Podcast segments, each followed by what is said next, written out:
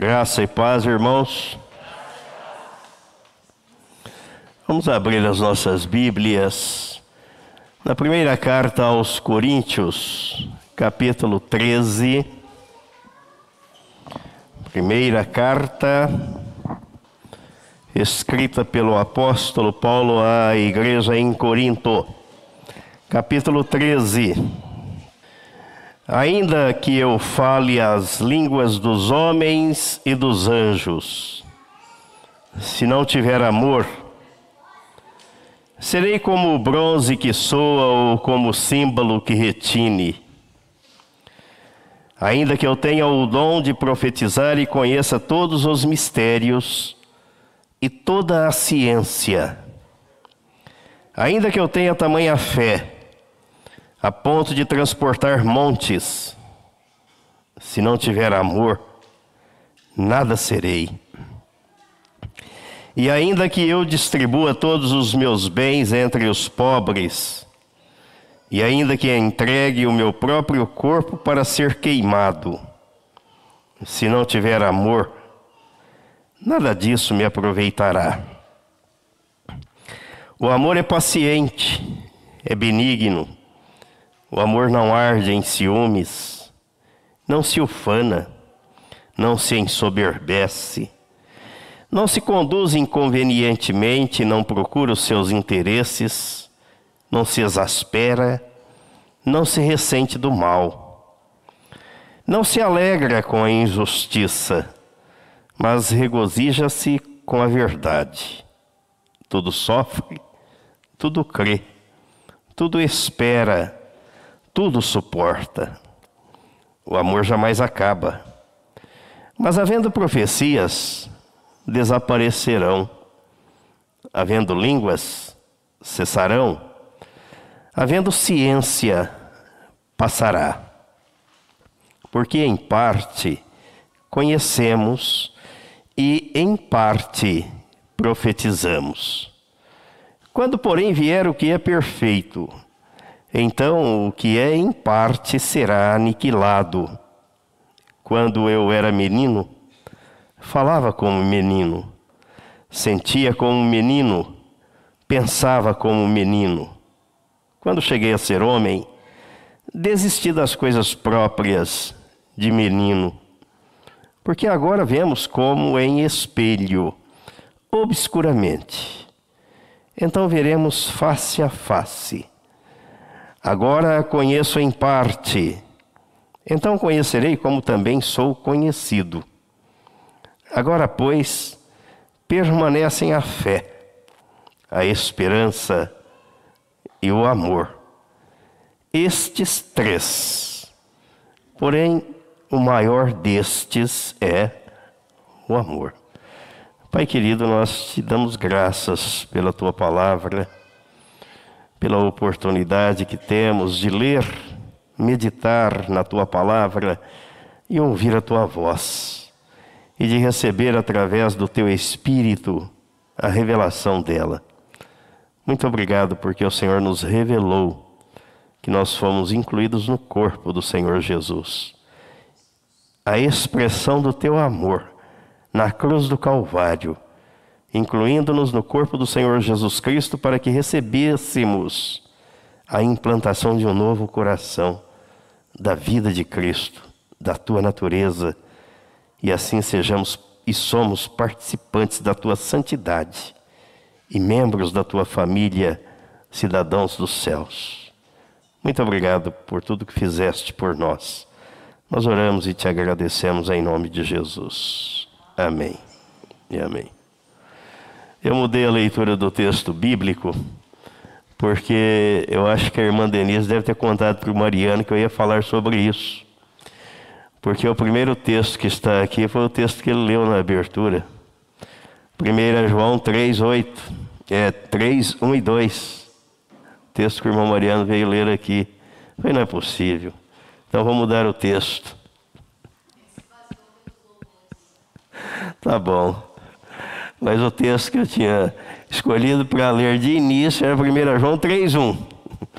Vede que grande amor nos tem concedido o Pai, a ponto de sermos chamados filhos de Deus. E de fato, somos filhos de Deus. Por essa razão, o mundo não nos conhece, porquanto não o conheceu a Ele mesmo. Amados, agora somos filhos de Deus e ainda não se manifestou o que havemos de ser. Sabemos que quando Ele se manifestar, seremos semelhantes a Ele, porque havemos de vê-lo como Ele é. É evidente que eu estou brincando ao dizer que a Denise contou para o Mariano. O Espírito Santo é quem conduz as coisas. Mas olha que o irmão leu o texto e falei, não é possível. não é possível. Mas 1 Coríntios 13 faz parte da nossa reflexão. Porque aqui está um verdadeiro tratado sobre o que é amor. O amor verdadeiro, não o amor fingido, hipócrita, não o amor meramente sentimento, mas o amor comportamental, o amor de Deus. Eu sempre gosto de ressaltar isso aqui porque é uma contribuição que nós recebemos dos gregos. O dicionário da língua portuguesa define amor como sentimento.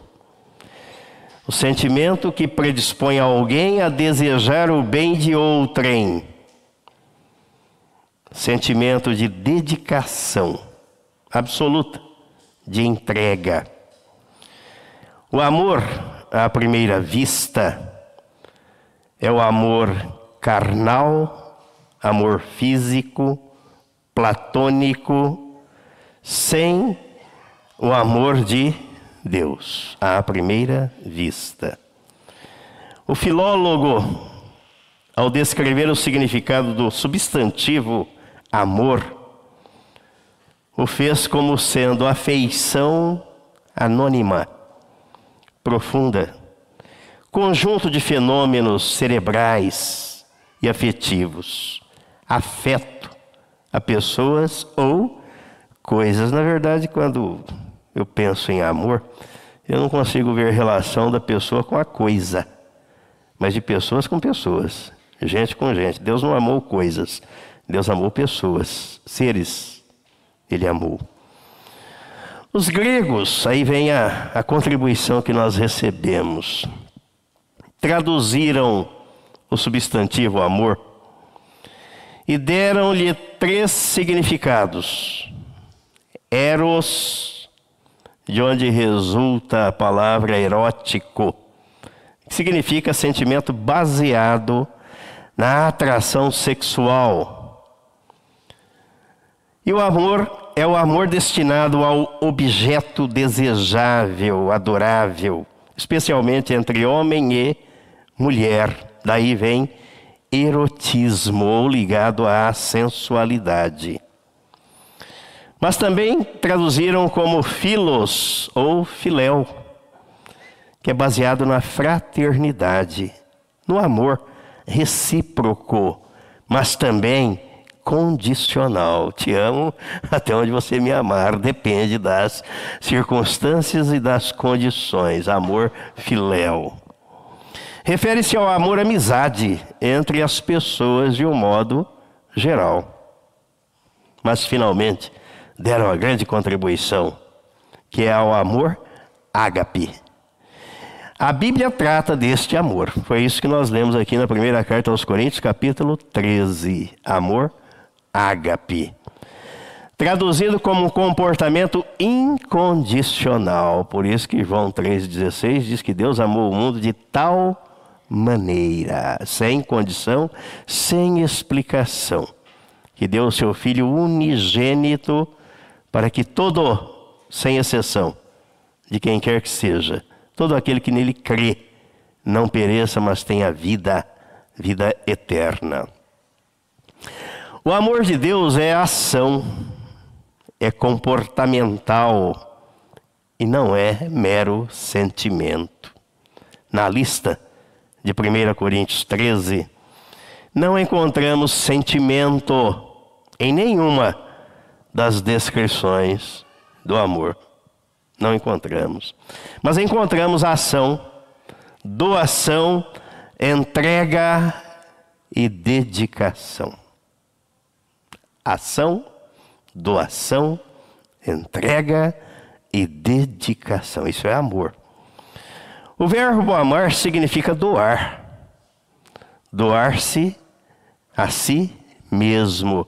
Então aí entendemos quando o autor da carta aos Hebreus, no capítulo 10, faz esta referência à pessoa e à obra de Jesus Cristo. Quando ele diz no versículo 10, Hebreus 10, 10: Nessa vontade é que temos sido santificados, mediante a oferta do corpo de Jesus Cristo, uma vez por todas, na cruz, se ofereceu. Havia uma conta para ser paga, havia uma dívida, havia uma quebra de relacionamento entre o homem e Deus.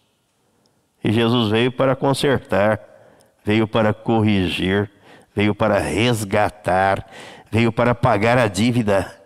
E a única oferta que Deus aceitou foi do seu próprio filho, a vida do seu filho, entregue na cruz, atraindo a seus pecadores no corpo dele, para colocá-los agora em comunhão com o Pai.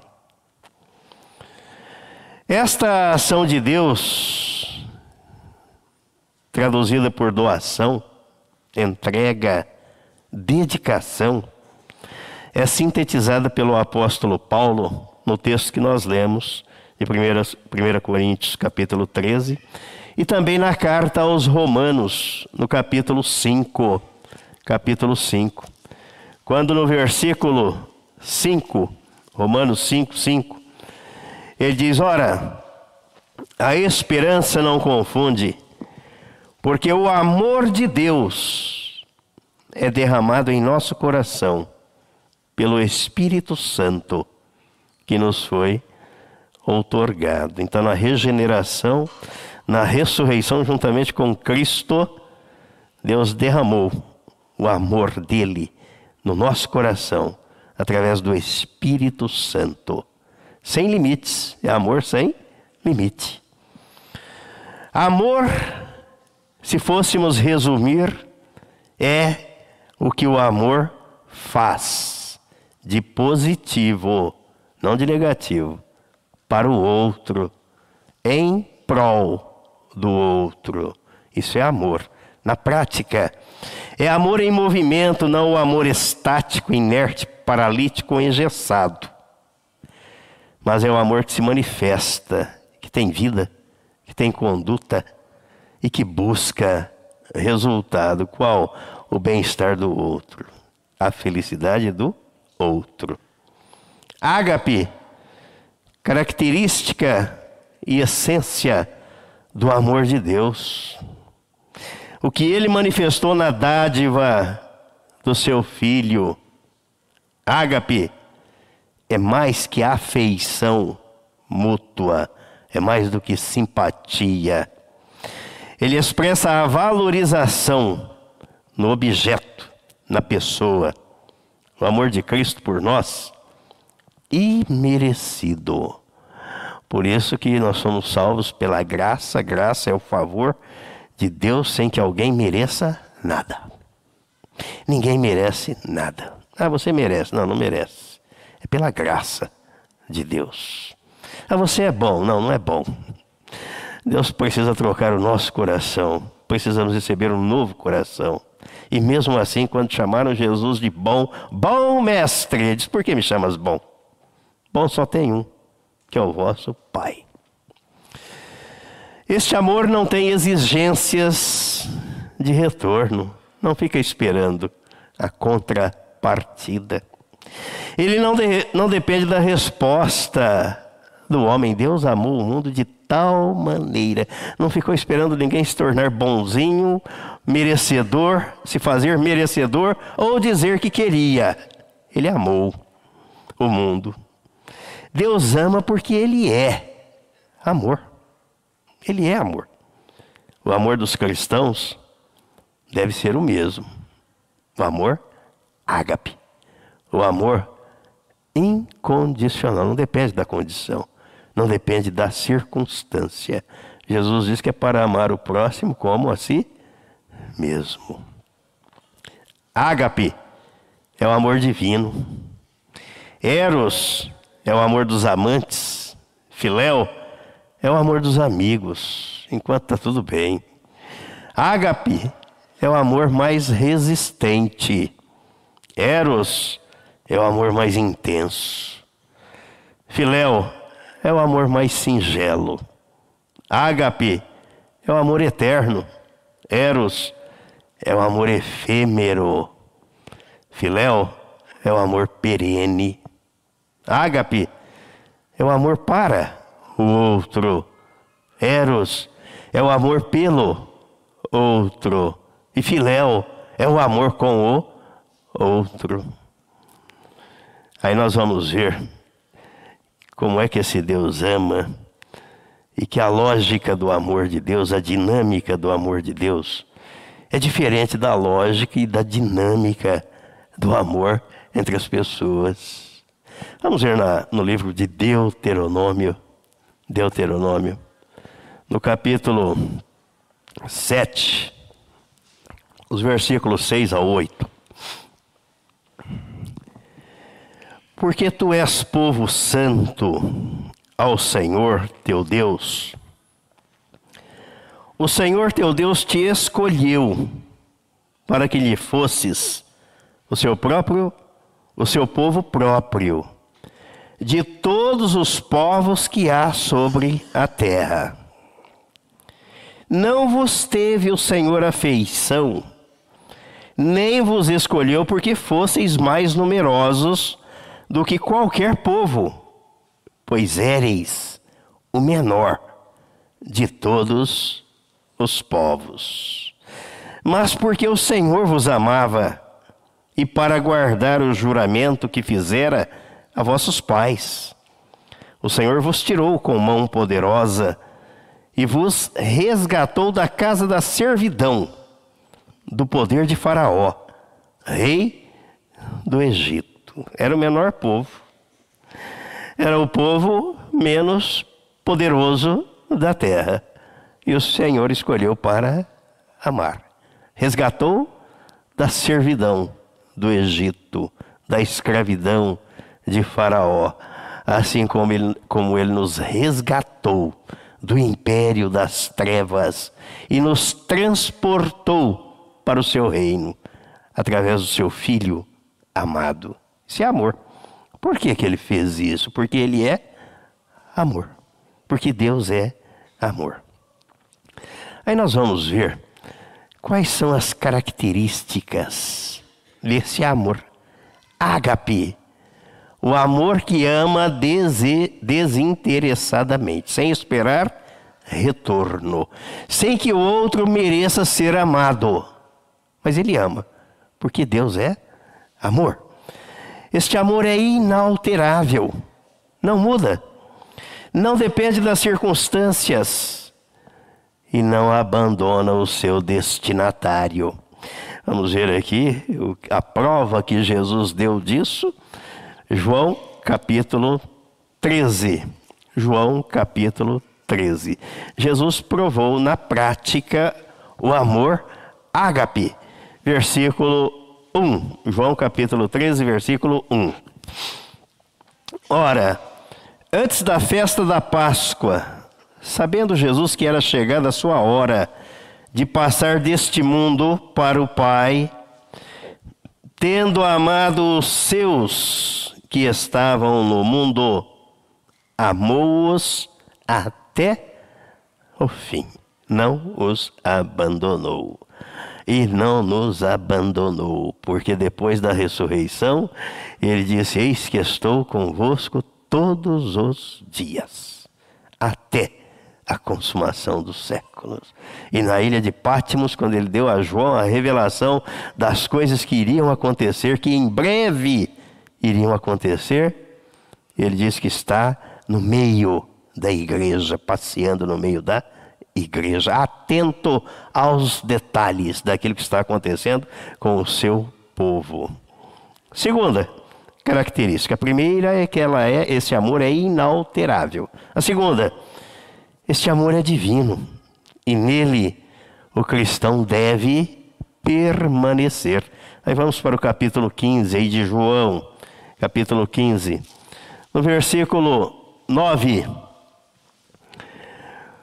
Como o Pai me amou, também eu vos amei. Permanecei no meu amor. Deve haver uma permanência. É na perseverança que, segundo Jesus disse, ganharemos a alma. Na perseverança. Não é naqueles que começam a caminhada e depois abandonam, mas é aqueles que vão até, aquele que perseverar até o fim, será salvo. Terceira característica, este amor é sacrificial. Não se traduz em meras palavras, mas se expressa em atitude real, verdadeira e sincera.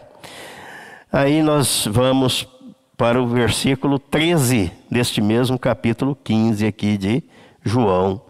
Ninguém tem maior amor do que este, de dar a alguém a própria vida em favor dos seus amigos. A doação, a entrega, e muitas das vezes implica em sacrifício, custo, dispêndio, dedicação de tempo. Isso é amor.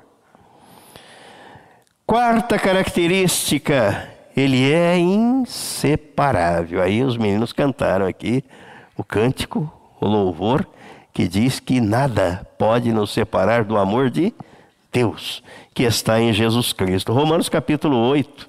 Romanos capítulo 8, versículo 35.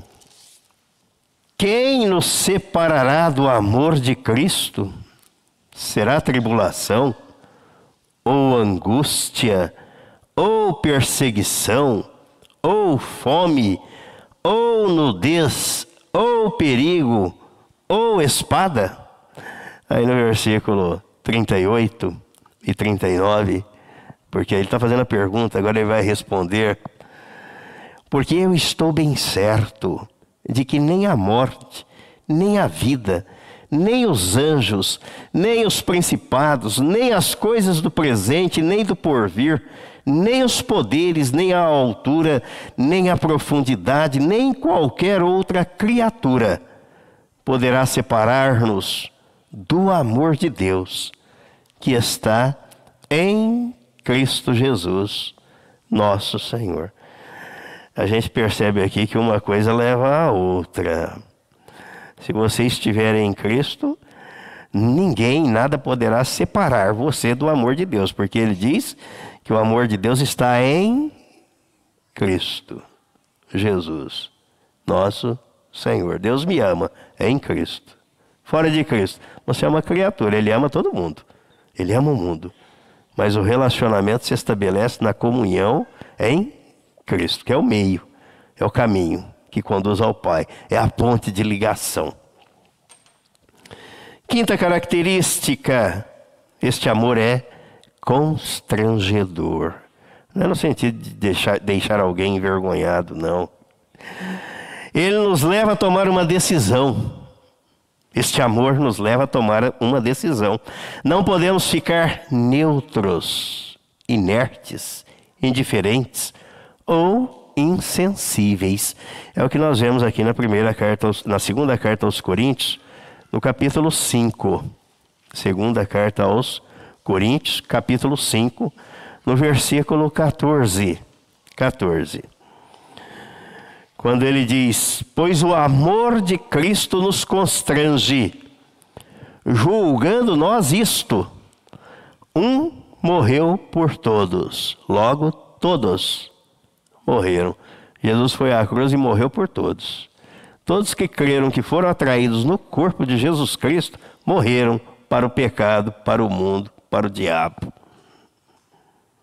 Nos leva a tomar a decisão. Sexta característica, ele pressupõe a entrega, a redenção total, para que Cristo viva agora no regenerado. É o que nós vemos aqui na carta aos Gálatas. Gálatas capítulo 2. No versículo, os versículos 19 e 20. Porque eu, mediante a própria lei, morri para a lei, a fim de viver para Deus. Estou crucificado com Cristo. Logo já não sou eu quem vive, mas Cristo vive em mim. E esse viver que agora tenho na carne, vivo pela fé do Filho de Deus, que me amou e a si mesmo se entregou por mim. Então ele pressupõe a rendição. Me rendo. Tomo a decisão, sou levado a tomar a decisão. O Senhor fez isso por mim, eis-me aqui. Sétima característica desse amor.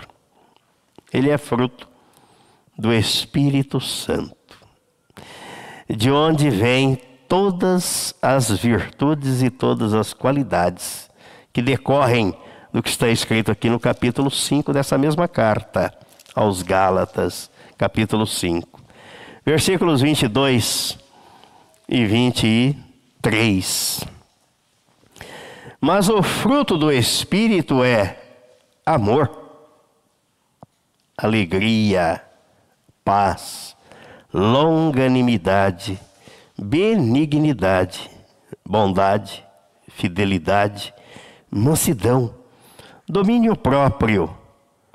Contra estas coisas não há lei. E os que são de Cristo Jesus crucificaram a carne, a natureza com as suas paixões e desejos, concupiscências. Os que são de Cristo Jesus. Se vivemos no Espírito, andemos também no Espírito. Então ele é fruto do Espírito Santo. Ninguém nasce com o coração impregnado de amor. E o amor não se conquista, o amor de Deus é derramado no coração do regenerado pelo Espírito Santo. Esse é o amor ágape. A Bíblia mostra como funciona a lei, a dinâmica do amor na vida dos regenerados. Deus nos amou incondicionalmente e derramou este amor ágape em nossos corações. Aí nós vamos ver o que é que João vai dizer na primeira carta, no capítulo 4, para aqueles que professam o amor de Deus, o amor ágape. Na primeira carta, no capítulo 4, capítulo 4, os versículos 19 ao 21. Ele diz: Nós amamos porque Ele nos amou primeiro. Se alguém disser, amo a Deus, e odiar a seu irmão, é mentiroso. Pois aquele que não ama seu irmão, a quem vê, não pode amar a Deus, a quem não vê. Percebem até onde vai o cúmulo da hipocrisia? Eu amo a Deus, mas odeia aquele, pelo menos que entre aspas, diz que é irmão. É mentiroso. É o que João está dizendo aqui. Quer dizer, é um hipócrita, está mentindo, está se enganando. Se enganando. Porque quem aquele que não ama seu irmão a quem vê, não pode amar a Deus a quem não vê. Ora, temos da parte dele este mandamento: que aquele que ama a Deus, ame também a seu irmão. E que, como é amar o irmão, de acordo com o amor ágape, ter uma conduta positiva em favor do irmão, não negativa, para ajudá-lo e não para prejudicá-lo. Para ser com ele, para com ele compartilhar, ajuntar, agregar somar. Quem na verdade ama a Deus, ama de verdade o seu próximo. Quem não ama o seu próximo, não ama a Deus. O amor não pratica o mal contra o próximo. Romanos capítulo 13, Romanos capítulo 13, versículo 10. É isso que o apóstolo Paulo está dizendo aqui da conduta prática do cristão. Aí ele diz que o amor não pratica o mal contra o próximo, de sorte que o cumprimento da lei é o amor. Ele só visa o bem do outro. Ele não busca, não se regozija com o infortúnio, com a desventura de ninguém. Isso não é amor. Sabendo da situação terrível que se encontra a alma humana no pecado, a maior evidência de amor pela humanidade é envolver-se com a salvação dela. Não há maior prova de amor do que estar envolvido com a pregação do Evangelho, a expressão do amor de Deus. Mas é bom lembrar também que salvação não significa fazer um prosélito, porque os fariseus e os escribas faziam isso. E eles foram censurados e abominados por Jesus. Não é levar alguém à conversão da sua religião. Isso é proselitismo. Não há salvação no proselitismo ou em qualquer sistema religioso. A salvação está em Cristo e Cristo crucificado, ainda que seja escândalo para uns, loucura para outros, mas para o salvo é o poder de Deus. Assim, as pessoas recebendo este evangelho estão recebendo a pessoa, o poder do Senhor Jesus e Salvador e a vida eterna. Amor que não se importa com a evangelização não é amor, é outra coisa. A nossa missão neste mundo, como cristãos, demanda a participação efetiva em benefício do outro, em favor do outro, do bem-estar do outro. E nada há mais de completo nesta ação do que desejar a salvação do outro. Muito bem, vamos caminhando para o final. O Evangelho começa e termina com o que Cristo é e como Deus é, com o que Cristo fez como homem, mas nunca com aquilo que ambicionamos ou necessitamos. Não é o fato do pecado em si que determina a realidade do Evangelho, mas é o amor de Deus em sua totalidade. Não podemos confundir pregação do Evangelho com promoção religiosa ou da denominação. Stanley Jones dizia o seguinte: que a religião é o homem buscando a Deus. Por isso tem várias. Mas o Evangelho é Deus buscando o homem, é um só, Jesus. Enquanto o meio religioso se preocupar com a promoção do sistema, as pessoas não serão salvas, pois a salvação é pela pregação do Evangelho e não pela promoção da religião. Isso é amor. Quem ama a Deus, ama aquele que Deus ama. E não existe neste mundo outra maneira de tornar alguém digno do amor, senão amando essa pessoa. E não há evidência mais clara do amor de Deus do que cuidar da pregação, do Evangelho, da graça de Deus. O único meio que possibilita a salvação das pessoas. Para concluir, a fé faz o cristão O justo vive pela fé.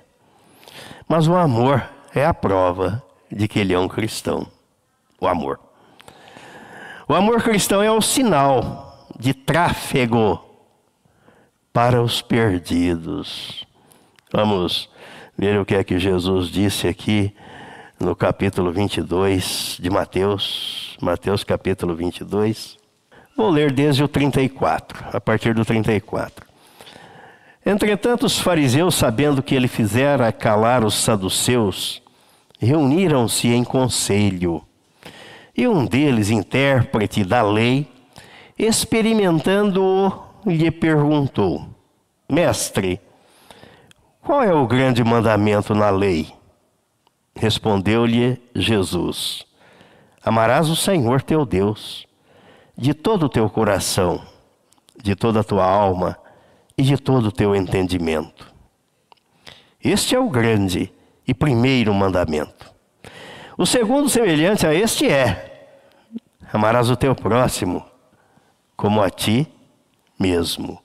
Destes dois mandamentos dependem toda a lei e os profetas. A primeira parte constava da lei, a segunda não. Então Jesus acrescentou: se você ama a Deus, você ama o seu próximo. E o que João está dizendo na carta dele: se você diz que ama a Deus e odeia o seu próximo, você é um mentiroso. O amor de Deus não está no seu coração, porque Deus amou todos e nos amou quando éramos inimigos deles, dele. E ninguém fez nada por merecer o amor de Deus, mas ele nos amou. O amor, o amor ágape, incondicional, independente se a pessoa mereça ou não mereça ser amada. Amém? E amém.